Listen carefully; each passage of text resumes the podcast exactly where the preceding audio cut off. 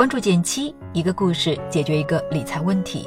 在公众号搜索“减七独裁，简单的减，七星高照的七。关注后回复“电台”，十本电子书，请你免费看。最近我到期了一笔钱，本想找个活期过渡下，但有点忧伤。先是看到新闻说，余额宝为代表的互联网活期收益有新低了。再看我之前买的某款活期类创新存款，收益率从百分之三点八降到了百分之三点三。活钱打理虽然安全灵活更重要，但收益率一降再降，我也和投研小伙伴讨论起了应对之策。照例要提醒一下，本期节目内容仅做科普，没有利益相关。余额宝这样的货币基金收益率走势主要是跟着市场整体利率走的。这几年市场上流动性不错，不怎么缺钱，收益率也一直在变低。那创新存款为什么会降息呢？简单来说，银行作为以盈利为目的的金融机构，除了吸纳存款外，控制成本也很重要。此前，银行尤其是大量发行创新存款的地方性小银行，因为客户和存款量不足，才会考虑以高息作为宣传手段。但随着大家对创新存款的接受度越来越高，银行吸纳到的资金也愈发充裕，高息带来的成本就有点高了。另外，银行间也存在市场竞争。当其中一家银行把活期利率抬高到百分之三点九时，其他银行也会纷纷跟上。同样，如果有一家开始降息，其他银行也会根据自身资金情况做利率调整。在这种情况下，就出现了多个创新存款产品降息甚至是下架的情况。既然降息不可避免，普通人该如何应对呢？给大家推荐三个方法。方法一：产品替代法。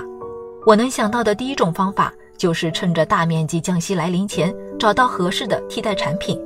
这就离不开五个字：多看多尝试。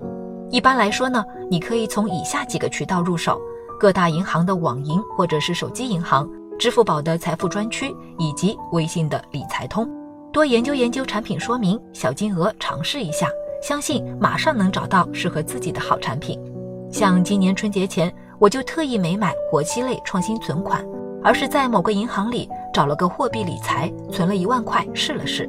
这类产品利率也能有百分之三点三到百分之三点六不等，有些银行还支持七天二十四小时到账。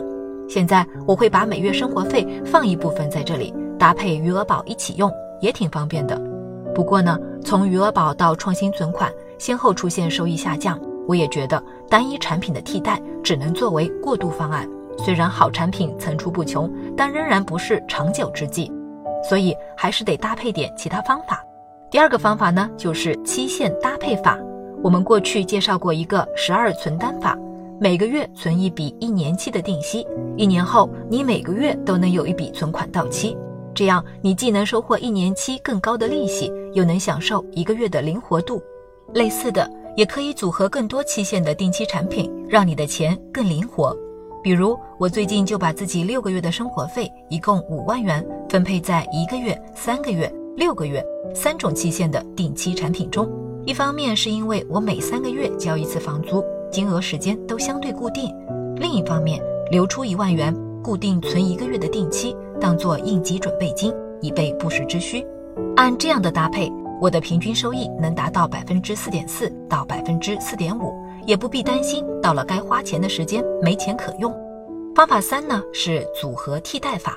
最后这个方法呀，灵感来自支付宝财富里发现的一类买卖灵活的产品。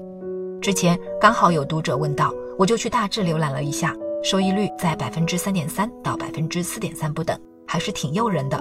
简单研究了一下，发现这类产品。其实是为了提高整体收益而设立的债券型加货币型基金组合，一般呢只要存够七天，卖出手续费就低至百分之零点一，可以忽略不计，所以也算是活期的备选方案。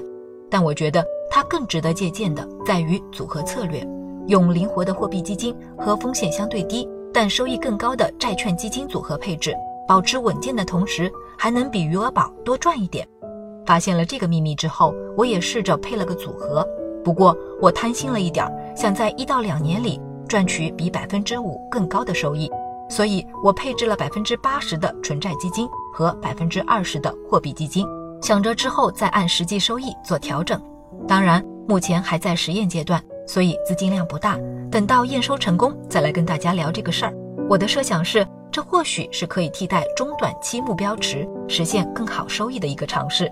其实你也能设计自己的组合方案，想要灵活性高点的，多配一些货币基金；想要收益多点的，就像我调高债券基金的比例，不妨自己动手试一试。最后再分享一个我的个人感受。都说学无止境，其实理财这件事也是如此，很难说它的终点在哪里，是余额的展示，还是账户收益率的高低呢？但确定的是，随着财富的积累和增长，你对财务的管理和分配能力不能原地踏步，所以不妨把每一次投资都当做练习的绝佳机会。从余额宝和创新存款的降息，让我明白，在投资这件事上，不太可能存在一个一劳永逸的好产品。高收益、低风险，一投就是三十年，还不怕它下架的。因此，比起培养找产品的能力，我更鼓励大家去理解产品背后的配置逻辑。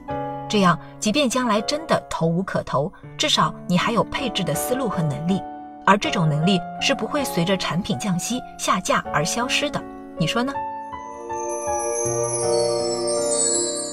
好了，今天就到这里啦。右上角订阅电台。我知道明天还会遇见你，微信搜索并关注“减七独裁，记得回复“电台”，你真的会变有钱哦。